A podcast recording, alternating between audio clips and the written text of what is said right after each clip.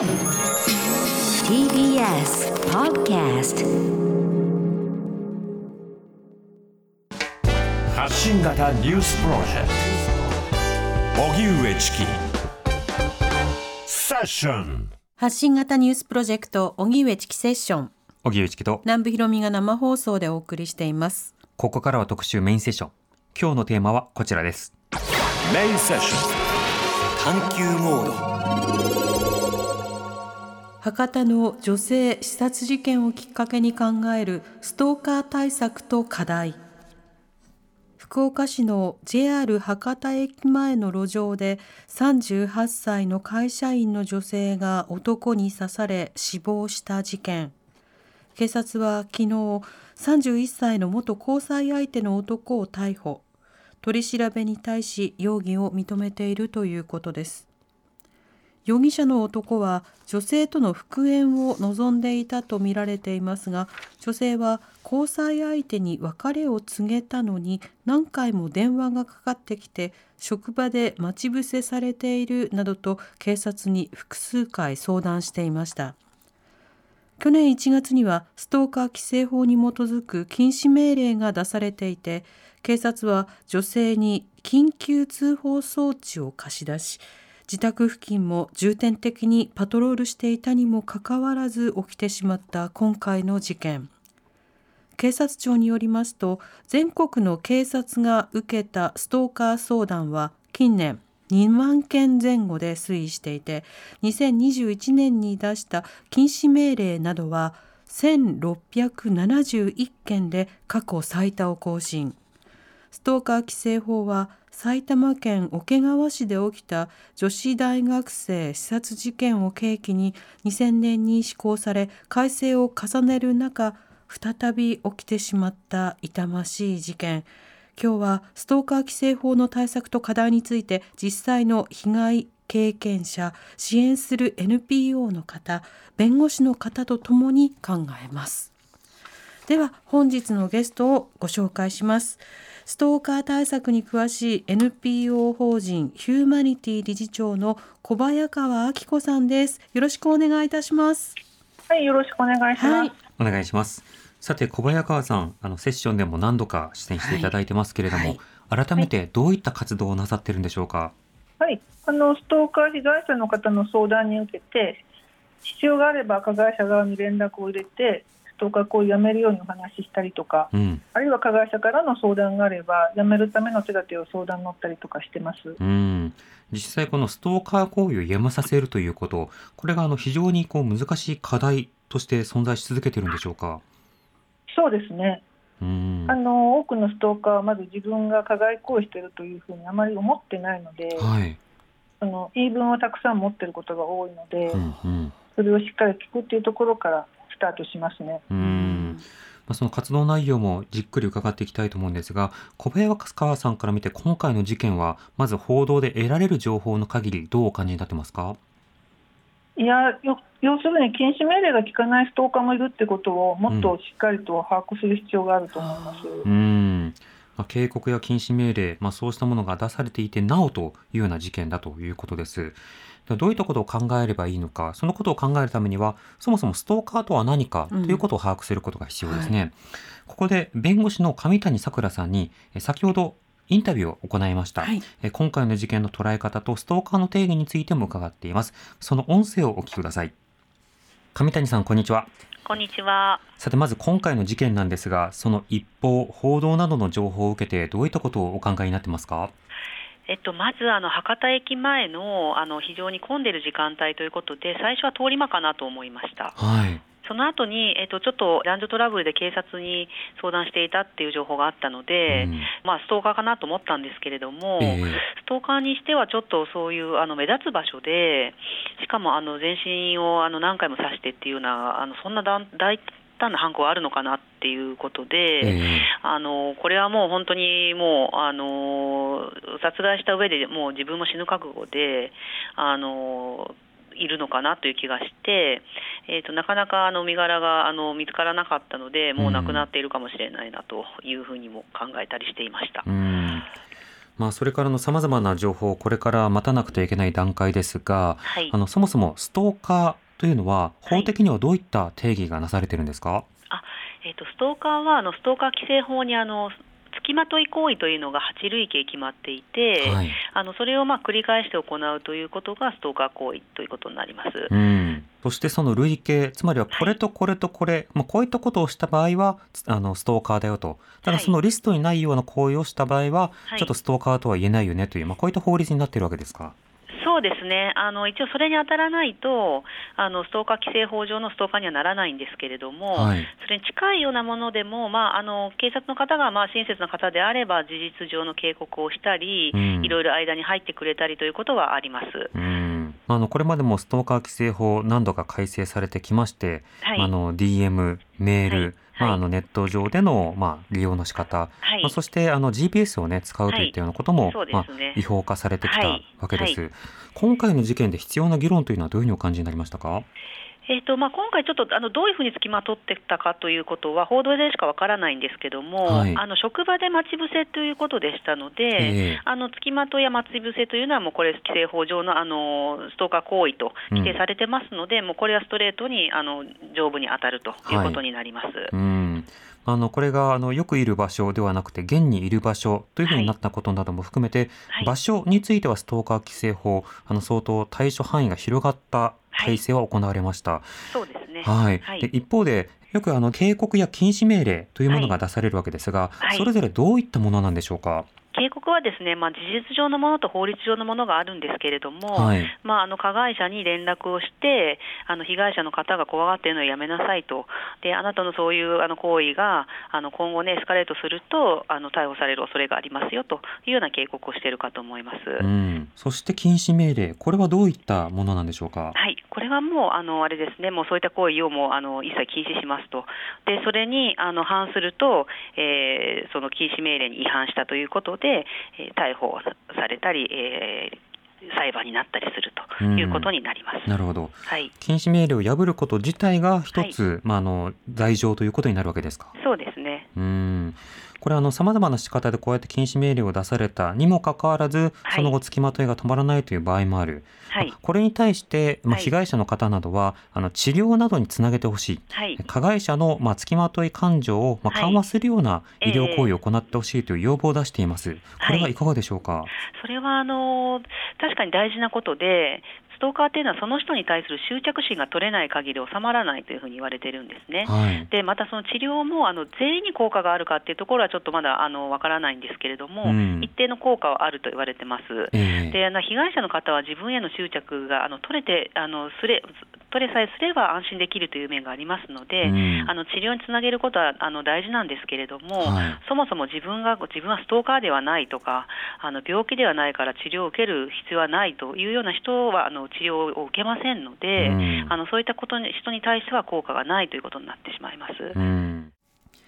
はい、弁護士の上谷さくらさんにストーカーの定義、えーそれから、まあ、あの様々な警告、えー接近禁止、こういったものがどういったものなのかということをお話伺いました。はい。改めて小早川さん、ストーカーとはどういったものなのか、小林川さんの視点ではいかがでしょうか？そうですね、私はその法律の定義にかかわらず、あの特定の相手に対して、えー無許可の接近を繰り返すものは、えーそれは自分の、えー執着によってですね、うん、全員ストーカーだというふうに考えておりまして、うん、例えばその謝り続けているストーカーとかですね、はい、えーそういう人もいるわけですから、えええーそういう人が警察に相談に行っても、謝ってるだけじゃないかというふうにうん。言われて、相談乗ってくれないみたいなケースも過去ありまして、はい、その例えばそれが愛してるでも謝ってるでもとにかくもう連絡しないでって断っているのにもかかわらず、ずっと連絡してくるっていう人は、えー何か目的が他になければですね、うん、あの執着でやっていればそれはストーカーだというふうに思います。ん。あの今のストーカー規制法ですと基本的には恋愛感情に基づいた行為というふうになっていますけれども今のはい。例えば謝りたいとかという格好で延々とくるのはこれまたちょっと定定義から外れそうなので法的にはストーカーではないものの小早川さんから見ると立派なストーカーだということになるわけですか？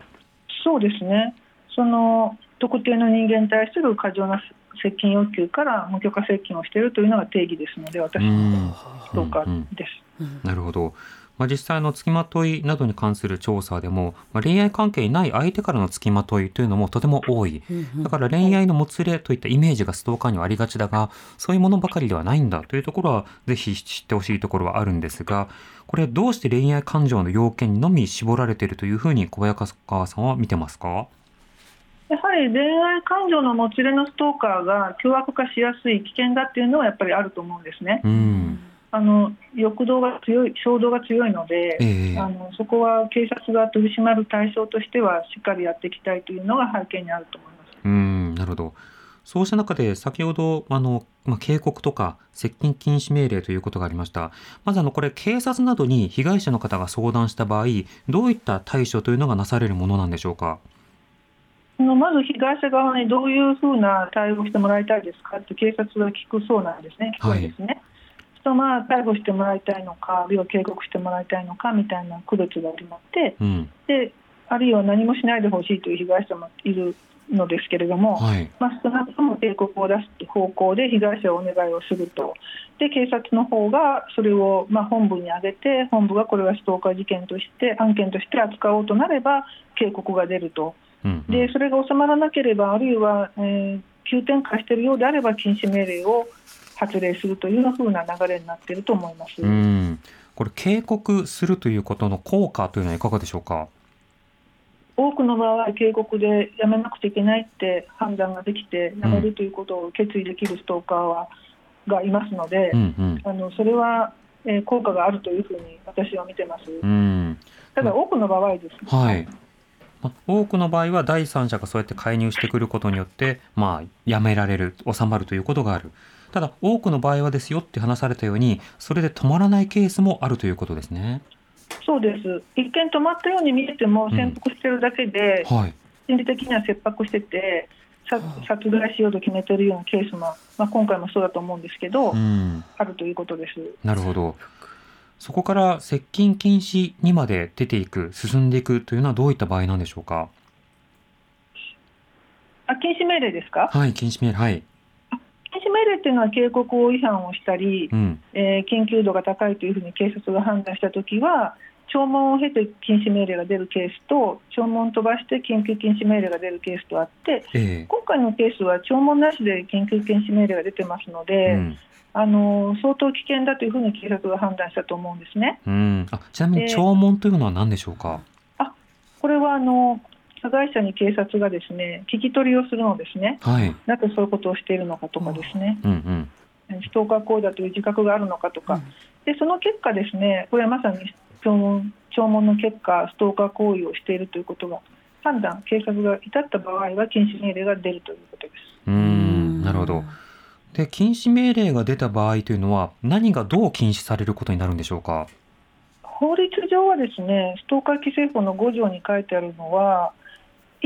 えーっと2つ命じることができることになっています。はい。一つはその当該行為というかストーカー行為をやめろという命令ですね。うんうん。でもう一つはそのやめるための措置必要な措置を命じることができるわけです。はい。なので単にやめろというだけじゃなくてやめるための措置も命じているんですね。例えば、その連絡先をスマホから消去するとかはい。拡散しそうな動画を消去するとかええそういうことは禁止命令の時にやってもらえるのですが、うん。まあ、ちょっと先取りして話しますと、はい。まあ、医療につながりなさいとか治療を受けなさいという命令は出せないことになってます。うーん、出せない。はい、はい。なぜならば、はい。えーっと警察庁が、えー運用に関する留意事項というのを出してまして、ええ各警警察に。そこにきちっともう書かれてるんですね。うん。2項は1項を補充するものであって、はい。単独で命じるものではないと。ほうほえーで例えば具体例としては、その画像の消去とかう。うん。書いてあって、その意味はない、それをする2項だけで何かを命じる意味はないとかいうふうに書かれているので、うん。とても狭くこの禁止命令で命じることをですね狭く解釈しているっていう現状があるんですね。あつまり例えば DM を送り続けるっていう方には DM の禁止はまあに2項でいけると、あるいは家に来続けるっていう方についてはあの家に来るっていうことをやめさせることができると。ただし、はい。家に来続けてるっていう方が連絡先を持ってるし写真も持ってるしとかいろいろあった場合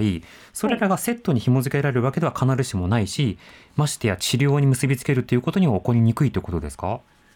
いやそのセットで結びついていて、はい、えっと家に行く手段を例えば、まあ、使うなとかですね、うんあの連絡先を消せということはもう紐付けて命令できるのが2項なんです。ええで逆に言うとそこまではしなししてくださいねっていうのがきあの禁止命令の運用の留意事項に書いてあって、うんただ2項単独で医療につながりなさいとか治療を受けなさいということはできないということです。はあ、じゃあ単独じゃない仕方で医療につなげる仕方っていうのはできるんですある何かあるんですか？現行法では私はもう23条通報しかないのかなというふうに思うのですけれども、うん。警察官通報でこれは自傷疑いの恐れがあると、はい。要するに禁止命令を出したときに、まあ、聞かないっていう状況が今回も現れてますよね、ええ。命令が出た後で兆候があったわけですね、うん。川野さんの方からメッセージが来たと主張したりしてるわけで、はいそれはあの警察が被害を加える行動のに出る兆候の可能性があるというふうに判断したということをおっしゃっているようなので、うん。うんそうなればまあ自傷疑いの恐れがあるということで精神保健行政行政に通報して措置入院の道というのを開く可能性としては実際に事件としてもですね、うん。これまで警察官が事件を起こしそうなストーカーを保健所に通報したということはありました。はい。しかし、保健所の方がそのストーカーは疾患ではないと言って、うんうんえー措置入院を決めなかった、あげく、まあ、2、3週間後に殺人事件が起きてしまったという事件も起きてますので、はい警察としては通報するってことは、時々やってくれてはいるんですよね。うーんなるほど。これあの例えばあのそもそも、まあ、警告をした段階で結構な割合のストーカー行為は収まるとただしそれがやめられない場合に対して、まああのまあ、禁止ということが、まあ、行われることがあるとでもこの禁止ということになった場合にそれで収まる割合というのはこれ分かったりはしてるんですか？まあ、大体9割以上はやめてるんじゃないですかね。ああそうなんなるほど。ただ私のクライアントさんの中でも禁止命令を受けたけど、やっぱりやってしまってる人っていうのは、まあ、相当数い,、うんらっしゃるので、うんあのそんなに珍しいことでもないと思いますよ。ああなるほど。じゃあ、あの、様々な警告しました。まあ、8割、9割、例えばやめました。でも残った方が禁止命令まで行っちゃいました。でも8割、9割、それでやめました。でも、はいそれでも絶対にやめないというか、その段階ではやめられないという方に対して、じゃあどうするかという難題がそこにはあるんですね。そうです、そういう人が事件を起こすんで。うーん、なるほど。なお、あの、相談を受けた際の被害者への対策、あの、例えば、今回その通報のためのまあ装置を渡していたっていうのこともありますけれども、警察は、あの、身辺警護のためにどういったような手段を提供したりすることがあるんでしょうか？あのカメラ、防犯カメラを貸し貸し出したりとかですね、はい。あのパトロールを強化したりとか、うんうんまあ、通報装置を貸してくれたりとか、ストーカー登録をしたりとか、さまざまその防犯上の援助はしてくれますねうー。ん、なるほど。またあの例えばストーカーに関する関連の禁止行為ということですと SNS を使った、まあ、リプライとか DM とかいろんなものがありますよね。こうしたようなものも禁止することは可能だったりするんですか、えそれがもうやるすることはしてはならないと言われている、もうストーカー結構いますので、うーんなるほど。実際それもやめられるものなんでしょうか？まあ、そこはやめるふりぐらいはできますね。おーそれがやめられないぐらいのストーカーは、まあ、なりすまして何かをやっている可能性がありますよ。うーんとか。つまりうん。やめるふりというのは検索して見続けてはいるけどリプライを送ってないとか。そう。ですね。うん。あるいは別アカ作ってはい。絡んでるとかですか、そうです。そういうことです。あああなるほど。実際、まあ、そういうふうにしてるという話を聞きますのでね。うーん。でこれあとさっきのあのはい装置ですけど、ええ作業はしてくれるんですけれども、はいあの細かな指導っていうんですかね、その装置はもっと歩いてないと意味がないんですよ。うん。カバンの中に入れてては、相手がパッと現れたときに、パッと押すっていうのはなかなか難しいのでね、はい。あの対応するときは、もう外出するときはいつも手に握りしめておいてねぐらいなことは言ってほしいと思います。うーん。でもそれもすごい緊張状態ですよね。なんですね。はいうんでボタンを押すような形式の装置なんですか？えボタンを押すっていうだけのことなのですが、はい。あのうんカバンの中に入ってると、それを取り出すのに、また慌ててたりすると、ごちゃごちゃになっちゃいますしね、練習をした方がいいぐらいですからね。なるほど。そうなんですなんか子供がランドセルにね、ブザーとこう言ってますけど、本当に押しやすいところにぶら下げておくぐらいじゃないと難しいですね。はい、うーん。これ、今治療につなげることがなかなかできないという話があって、一方で小早川さんはあの加害者の方と向き合っているという話がありました。その執着を解くためにはどういった手段を小早川さんは使っていらっしゃるんですか？まずはその言い分を聞くんですね、はいあなたがしてることでか被害者が苦しんでるんだけれども、まあ、被害者とは言いませんけど、うん私のクライアントが苦しんでるんですけど、何が言いたいんですかとか、やめてもらえませんかってお願いすると、えまあ、ほとんどのストーカーは私と話をしようとするんですね。えはい。それはやっぱりあのドアを叩き続けててもドアがなかなか開かないのに、うんまあ、間接的とはいえドアが開いた感があって、はあは一あは気にこう気持ちがわーってこう出てくるんですわ。あ。うん。はい、でそこで、まあ、自分が被害者だっていうことを言う人がとても多いということですね。ええその誤ったまあ認識といいましょうか、うん。要するにその、まあ、自分を愛していると言ったくせに、うんもう愛をやめるのは間違っているとかですね、うん。うん、自分を見捨てた責任を取ってもらいたいとか、はい。あるいは自分に対してひどいことを道義的にしたんだから、自分が違法行為したっておかしくないでしょうみたいなことをはあ。あの、言う人が圧倒的多数なのです。うん。うんなので、その言い分を聞きながら、それを全部覆していくわけですね。はいはい。そのあなたはあの彼女はあなたを嫌う自由があるわよね、あるんですようんとか、うんうんその自分の感情の責任は自分で取るんですよとか、うん。いかなる理由があろうとも違法行為はしてはいけませんよってことをうん絶対に手放さないで私話を何百回となく平均して3ヶ月は絶対聞くんですね。ああ、そういうふうに間に入るという役割自体の重要性というのもすごくあると思うので、小早川さんにはご時代にもお話を伺いたいと思います。あはいはい。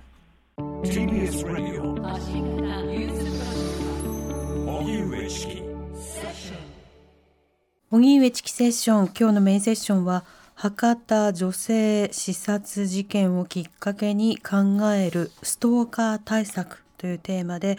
えーストーカー対策に詳しい NPO 法人ヒューマニティ理事長の小早川明子さんとお送りしています小早川さん引き続きよろしくお願いいたしますはい、お願いします。はいはい。さて、小早川さんに前半の部分でですね、あの実際にその加害者の言い分を聞き続けると、それをまあ何ヶ月も続けるよというようなお話伺いました。そういうふうに話を聞き続けることによって、加害者のまあ付きまといの執着というのは解かれていくことになるんですか？でまずあの理性的に自分がもう異議申し立てできないんだなと。うんあの自分が言っていることは相手に対する批判で自分が被害者だと思っていることは考えを改めていきますね。うん。であのもしその言い分が正当なものであったらあのそれは別にその無許可接近ではなくってはい合法的に、あの異議申し立てすればいいんだねっていうことまで分かるようにほとんどなりますけれどうんうも、ん。分かったからやめられる人が9割ではい。分かってもやめられない人がやっぱり1割ぐらい残るんです。分かってもやめられない。はいはい。そういう人はねあのつまり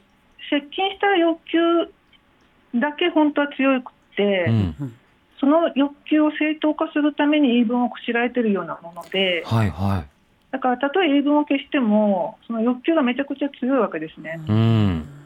それはその寝ても覚めても相手のことが頭から離れられなくなってたりとかはい。あの渇望感でもう食事も喉に通らないぐらいのうん仕事もできないぐらいのストーカーです。この方たちはもう3ヶ月もお話ししなくても連絡を取った瞬間もう相当エスカレートしているので、あのレベルとしてはすごく切迫してるわけですから、はい。カウンセリングをまあ進めるというよりもあの治療をどうやって導導こうかなっていうふうに考えるわけですうね。ん実際に治療に結びつくようなケースというのはあるんですか？それはなんとか頑張ってやってます。あああなるほどのカウンセリングと治療っていうのは全然違うもんなんで、はいええまあ、病院に入院してもらうということを設定していくわけです。うんそれをあの第三者が行っていく推奨していくということはなかなか難しそうですね。一回逮捕してもらわないと、うん。そうならないケースもあります。逮捕してもらってん。起訴までいけば、保釈の申請時にですね、はい。制限状況を病院に設定すれば、まあ、本人もあの拘置所にいるよりは、行った方がいいかなって、動機づけになってうんうん。入院します。あで判決は退院後に設定してもらったり、裁判官にお願いしたりしてっていうケースもあれば、あはいあるいは被害者に民事訴訟を起こしてもらって、うんあの和解条件で入院を乗り込むってこともあります。ああなるほどなかなか説得だけではね、うん。入院はできないですからね。そうですね。かつそこまでしないとなかなか治療には結びつきにくいという話でもありますそうです。ね。そういう流れがないですからうね。ん。あのリスナーの方からも今日はたくさんいただいているのでいくつか紹介しましょう。はい、メールご紹介していきます。まずはですね匿名特住所希望さんからです。メールどうもありがとうございます。ストーカー事件が起きたと。恋愛のもつれと報道されることにそんな言葉で片付けていいのかといつも思います。私は学生の頃何の交流もなかった同じクラスの生徒に私が彼の悪口を言っていると思い込まれロッカーにいたずら書きをされたり帰り道に自転車で追われたり原因不明の嫌がらせを受けました。その時は誰がやっているのか分からずただただ怯えていましたが最終的に相手が私を殺す計画を立てていたがやめることにしたと知りました。何が相手を思いとどめさせたのかは分かりませんがその後嫌がらせはなくなりました。もし実行されていたらどう報道されてしまうのだろうと考えてしまいます。何の交流もなくてもこんなひどい目に遭うのに付き合っていた相手に殺された人はそんな相手と付き合う方が悪い。ひどい振り方をしたんじゃないかと言われてしまう。これは恋愛関係のもつれなのでしょうか。こうやって一方的に逆恨みされたことは自分の人生を閉じ込めてしまいました。新しい場所へ行ってもまた誰かに勝手に思われて殺されるのではという恐怖から逃れることができずにいますといただいています。小早川さんこの恋愛のもつれというワードがよく使われること、これについてはいかがですか？まあ、もつれをきっかけにストーカーが発言したというふうには言えると思いますけれども、うんそこまで言わないと、もつれでストーカー、もつれによりストーカー被害に遭ったと言われるのは、はい。やはりちょっとあの被害者にしてみたら、うん自分にもなんか責任があるかのようなですね、あの被害に遭っても、ある種仕方がないかのような響きがあるような気がするので、ええ私もちょっとそれは嫌で、恋愛のもつれをきっかけにストーカーがストーカー行為をしたというふうに言い直してもらった方がすっきりするかなと思いますけうど。んそうですね。でもう一方メールいただいております。えーラジオネーム犬の昼寝さんどうもありがとうございます私の身近なところでも SNS 上で付きまとい被害に遭っている方がいます加害者はブロックされたことを契機に被害者に対して面会や交流などの義務のない行為を必要に要求したりそれらの要求に対応してもらえないことが分かると今度はアカウント名を名指しして中傷したり死ぬところだった死にたいと自分の苦しみがあたかも被害者に責任があるかのような脅迫めいたことを言ったりといった加害を SNS 上で断続的に繰り返しています。どうやら加害者自身の生活上の心理的ストレスが一定以上に達するとそれが付きまとい行為として表現されているようです。被害者の周囲の人々がさまざまな形で加害者に注意したり諭したりしても聞き入れることはないようです SNS の運営側に通報を繰り返しても対応は何もされません加害が始まってもう半年以上経ちます直接被害に遭っていない私ですら強い無力感を日々感じています被害に遭っているご本人もとても辛そうです加害をやめさせるには一体どうしたらよいのでしょうかとうんいただいてます。小早川さん、こういった SNS 上での付きまといというのはいかがでしょうか？まあ、増えてますよね。その、えー見ず知らずの人から SNS 上で知り合っただけなのに、ええストーカー行為を受けてる。で、ブロックしたらさらにエスカレートしたみたいなうん相談は結構本当増えてると思います。ええまあ、これはその別に恋愛感情がなくっても何か気に入らないとかですね、うん何かの短所で、まあ、象型ストーカーっていうんでしょうかねはい。あの懲らしめてやりたいというような欲求で、えー攻撃してくるというようなタイプのストーカーではないかなと思うんですけれうども、ん。これが現行法だと恋愛感情じゃないからということで、まあ、直ちにストーカーとは位置づけられないわけですか？そこに何か行為のかけらでも文言の中にあればですうね、ん。警告対象にはなると思いますけど。えただ、まあ、中傷したりとかしてるので、名誉毀損とか迷惑防止条例とかで、あのこ被害届を出すことは可能だと思いますが、別の法体系ということですね。はい、では、あの、様々な今後の対策という点も考えていきたいと思うんですが、ここからは、え実際にストーカーの被害に遭われた当事者であり、文筆家の内澤純子さんにもお電話で参加していただきます。内澤さん、こんにちは。こんにちは。お願いいたします。お願いいたします。お願いします。はい、えー内澤さんは著書にストーカーとの700日戦争などがあります。はいはい、まず、内澤さんは今回の事件、どういうふうにお感じになりましたか？えっ、と、ショックでしたよね。うんあの、警察の対応とか、その、あの、警禁止命令を出したりとか、あの避難を進めたりとか、いろいろやってはいたけれども、結局、ええ防ぎきれなかったっていうことが、すごくショックですね。うん。今ある、できる手段というものがいろいろ講じたら講じられているにもかかわらず、はい、はい、こうなってしまったっていう点が、やっぱり驚きですか？はい、うんショックですね。うんうん。うん。あのまた先ほど来そのいろんな方からですねあの恋愛感情以外の付きまといもあるよとかは SNS い。上での付きまといもあるよという、付きまといの範囲もより広いんだよという実態もいただきました。これらについては内田さんいかがですか？いや本当にその通りで、あのストーカー規制法ではもう引っかからなくなってしまうんですけれども、うん。あの付きまといっていうことが時代の変化であのものすごい多種多様になっているという感じえなので、えうん。そこにも、まあ、ついていってないというところはありますようね。んそうですね、またあの付きまといという点でいうと、まあ、今回はねその、まあ、いろいろな、えー通報仕方とか、まあ、そうしたものも警察の方が相談してしてくれたということですけど内田さんが相談した時もやっぱ警察署によってはその案内や対応の仕方の違いがあるとあのすごく感じたというふうに伺ってますがその点はいかがでしょうか？はいあのいろいろ自治体によっても違うと思いますし、温うん。温度差、警察官によっても温度差はあると思います。うん。であの私もやっぱりあの通報装置、キッズ携帯だったんですけど、うちはいの場合は、を貸していただいたりとかもしたんですけれども、ええ。うん、ねえあのそういうことも、でもそのやり方を教えてもらうとか、やっぱりね、ボタン一つって言ってもなかなか押せないんですよ。はい。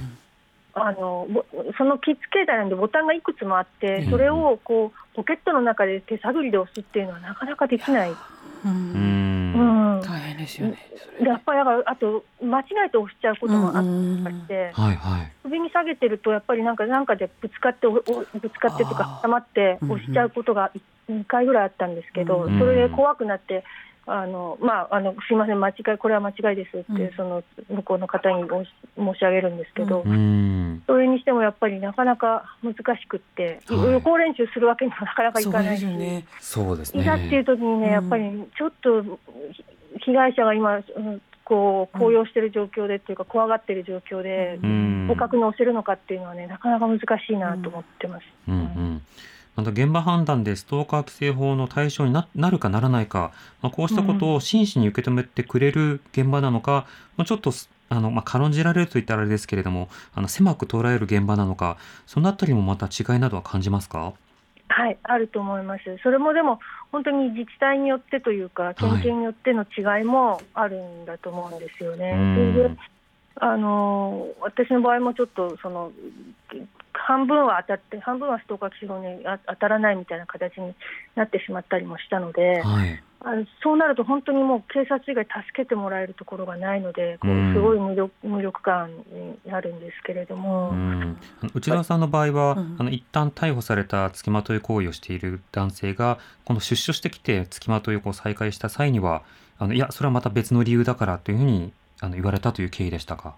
いやえっとね、再犯した時ですね。再犯した時再犯して、まあ、それで逮捕で、えっと、服役になったんですけれども、はい。出所時に禁止命令出してほしいって言ったんですよね、うん。出所してからの復讐というか、あれがうん。また接近してくるのが怖いから、うんただ、2回目 ,2 回、2回目の再犯に関しては、はい。あのストーカー規制法のその恋愛に関するもつれではなく、憎悪によるものだからっていうことで、うんえー適用してもらえなかったっていう。うん。禁止命令出してもらえなかったっていう経緯があって、うん同じ相手なのうにん。恋愛なのか憎悪なのかで違ってきてしまって、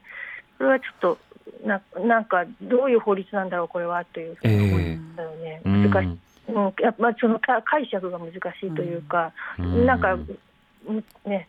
いかにも取れる部分があるのかなっていう感じで。そうですね。そういったあたり見解の統一またあのしっかりとした対応っていうものをまあやらなくてはいけない、まあ、こうしたのことを、まあ、内澤さんはあの国会にいろんな議員の方々に訴えているという最中での、まあ、今回の事件でもあったわけですもんね。はい、そうですね。うん。であとだから、あのー警察の方があのー治療とかにこう禁止命令を出したときにこう言ったのかどうかはすごい気になってますうね。んあの加加害者にね。うん提案したのかとか、うんその割合とか。うん、実際に、いまあ、そういうめあのカウンセラーや医師に面談できているのかできてないのかっていうのが気になるところですね。うん結局執着をやめ加害をやめるというところまで用意してくれるような行政システムであるのか、まあ、そこにはまだまだ課題があるということもあります。あのこの点今後の対応については弁護士の上谷さくらさんにも事前に伺ってますのでそちらをお聞きください。前回のストーカー規制法の改正の際には、まあはいこの加害者治療論点にはなったんですけれども、はい。結局付帯決議ということで、はい。次の改正の時に議論しましょう、ということで持ち越しになってます。これいかがでしょうか、分まあそこのあの実効性というところだったのかなと思いますけれども、ええ。ただですね、その禁止命令からすぐ治療につながって、それが、えー、とすぐに効果を表すかという問題もあるので、うん。私はやっぱりあの禁止命令が出た場合は、もうあの加害者とあの被害者両方にあの GPS を持ってもらって、ええ。まあ、被害者の場合はあの自分で持っているという形でいいと思うんですけども、はい。加害者の場合はどこかもう見えない場所にあの GPS を装着すると。で、えっと、被害者に接近した場合はもう警察が出動するということにしないと、あの被害者を守れないのではないかなと思ってます。なるほど。まあ、あの制限付きの、まあ、つまり特定の対象にのみ、まあ、そうした GPS 監視というものを、はい。まあ、あの警察にやってもらうこともこれ考えなくてはいけないのではないかということですか？そうですね。あのストーカーはやっぱりあの特定の人に対する付きまといですので、ええ。あの例えばあの小児性愛者とかだと GPS をつけていてもあのどんな子供に接近するかって全部把握は難しいんですが、うん。ストーカーの場合はあのターゲットが決まっていますので、ええ。あの GPS による効果はかなり高いのではないかと思われます。うんなるほど。その場合の例えば、まあ、憲法上の議論であるとか運用上の議論というのは、これから詰めていかなくてはいけないですか？そうですね、多分あのまだそこまでのあの危害を加える前の段階ですので、はい。いまあ、いろんなその自由の制限とか人権上の問題などはあるかと思います。うん。で特に日本の場合はそういったちょっと保安処分的なものをとても嫌がる傾向にあって、はい。あのなかなか議論もしないというところにあのなってるんですけれども、うん。あのもうすぐですねその保釈の際にあの一部、えー GPS をつけるというあの法律がおそらくできますので、ええ。あのその様子も見ながら GPS っていうのは実はあの非常に効果が高いんだということがあの立証できればあのこちらにも適用できるんじゃないかなと思います。うん。またその GPS だけではなくて、まあ、例えば保護処分であるとか保護観察、はい、あるいはまあ経過措置経過経過観察のようなものは、はい。まあ、加害者の生活改善や、まあ、はい。加害者の社会定着を促す上でもこれは重要な論点だと思うんですが、はい。双方のまあ人権などにまあ重視されたような対応これを考えていくということの必要性はいかがでしょうか？そうですねあのとにかく被害者と加害者があの接近しないということがすごく大事なのと、はい。あと被害者の安全を守るのと、あとやっぱり加害者を、えー公正に促していくっていうあの多角的な対策が必要になるかと思います。はい、またそうしたストーカー被害の実態について、はい。多くの方にこれは相談していいことなのだというようなことを理解してもらうことも重要ですよね。そうですね、あのちょっとあのなんていうのかな、その危険性というのはちょっと難しいんですけれども、はい。あのそこまであの凶暴じゃないと思ってた人がいきなり激高したりとかすることもあるんですよね。ええなのであの、とにかくやっぱり警察に早めに相談してほしいのと、うんあとあの警告で大体9割ぐらいは止まりますので、はいあの止まらないこの1割っていうのがとても怖いんですね。ええですから、あの禁止命令まで今回出てたってことは、やっぱりその止まらない1割だったっていうことですので、うんあのやっぱりその時はあの一段高い警戒が必要になるかと思います。なるほど。となると、まあ、警告にまでつなげていくっていう、その割合ももちろん高めていくことは必要なんですが、はい。警告でも収まらず、あの禁止命令でも収まらないような、はい。そうした人たちに対して被害者の安全を確保しつつ、まあ、実効的な対策を行っていく、はい。こういったものを重ねていくことが必要なんですね。そうですね、やっぱりあの段階に応じて、えっと、いろんな対応を考えていかないとあの、やっぱり繰り返しこういう犯罪が行われているっていう実態があるわけですから、ええ。あのまあそのえーこれ以上の被害をもう起こさせないということで、あの実効的な方法を考えていく必要があると思います。うん。これあの永田町や霞が関の論理ですと、はい。あの法律で一旦変えると3年とか5年間を空けたがるんですよね。そうですね。でストーカーはい。規制法改正されてまだ2年ほどなので、はい。はい。ちょっと動きたくないというようなそうしたようなまあ声というのも中からは聞こえてくるんですがこれいかがでしょうか？えっと、やっぱりその、えっと、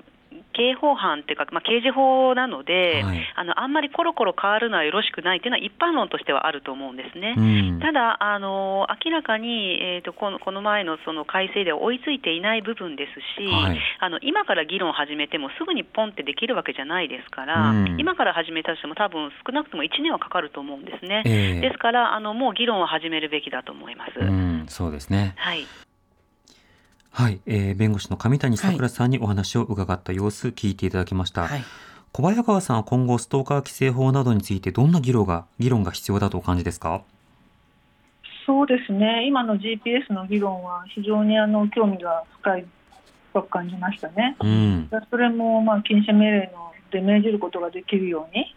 あのなる日も来るのかなというふうにちょっと思ったり、まあ、そのストーカー規制法自体は変わらなくても、えー施行規則であるとか、はいあの運用運用の留域点であるとか、その辺を改めていくことからでも相当あの、ね、変わっていくと思うのですね。うん、うん、なるほど。だからそこそこからまずやってほしいかなと思いますけど。うん、内澤さんは今後の議論で必要なものなどはいかがですか？はい、やっぱり今回の事件を思うと GPS のことを少し進めてもらいたいなという気持ちに改めてなりましたうね。ん、あの防ぎきれなかったっていうのがちょっと衝撃で、ええ。はい。まあ、それとやっぱり治療に向けてのあのシステム作りといいますか、うん、うん、あのそれはあの犯行を起こす前の人たちもそうなんですけれども、ええ。あの週間後の再犯防止に関しても同じで、あのまあ、全体的にあの治療を受けるということをあの前提として考えてもってもらったらいいな、ようになったらいいなと思っております。うん。まあ、加害者がそもそも例えば、えー初期の段階でも治療につながれるしでも接近禁止あ禁止命令が出された時にも、えー治療につながるように促されることも必要だし、もし刑事罰ということになっても署内でプログラムを受けたり入所前にプログラムを受けられたりというようなものでこうセットになっていく埋め込まれていくということが必要になってくるわけですか？はい、そうです。まさにそうですね。まあ、あと出所後のケアもしてほしいというところででないと、被害者はやっぱり安心できない。うん。いつ、いつ戻ってくるのかっていうのがあるので、今こちらに来てしまうのかもしれない。やっぱりそれは、あの処罰を受けるだけではなくて、うんうん治療というか形で更生教育を受けてほしいと思ってます。うんはいあの出所後、やはりその全ての情報を受け取るというのもなかなかしんどいものもあるでしょうけれども、今こういったプログラムを受けさせていますみたいなことが必要に応じて知られる、知ることができる権利というのは被害者としては